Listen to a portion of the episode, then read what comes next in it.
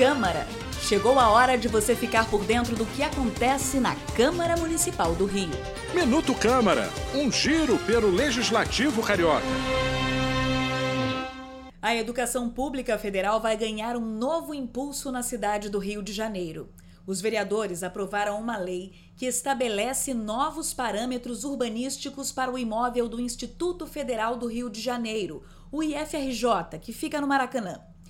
Caso a lei seja sancionada pelo prefeito, o Instituto poderá fazer obras de ampliação do campus e atender um número muito maior de estudantes. Um dos autores da proposta, o vereador Raimon, destacou que a aprovação do projeto mostra que o parlamento carioca atua em prol da educação. O Instituto Federal do Rio de Janeiro, que é o, no campus é, Rio de Janeiro, na Praça da Bandeira, é um prédio que os onde os laboratórios estão muito apertados.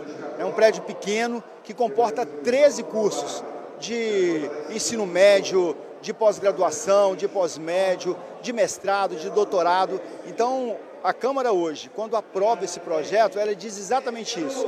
Nós queremos ampliar, ampliar a educação no Rio de Janeiro. De acordo com o projeto aprovado, o prédio poderá ter até 30 metros de altura e nove pavimentos, permitindo a expansão do campus e um aumento no número de estudantes de 2.400 para mais de 3.600 alunos. Ainda assinam a autoria do projeto outros 11 parlamentares.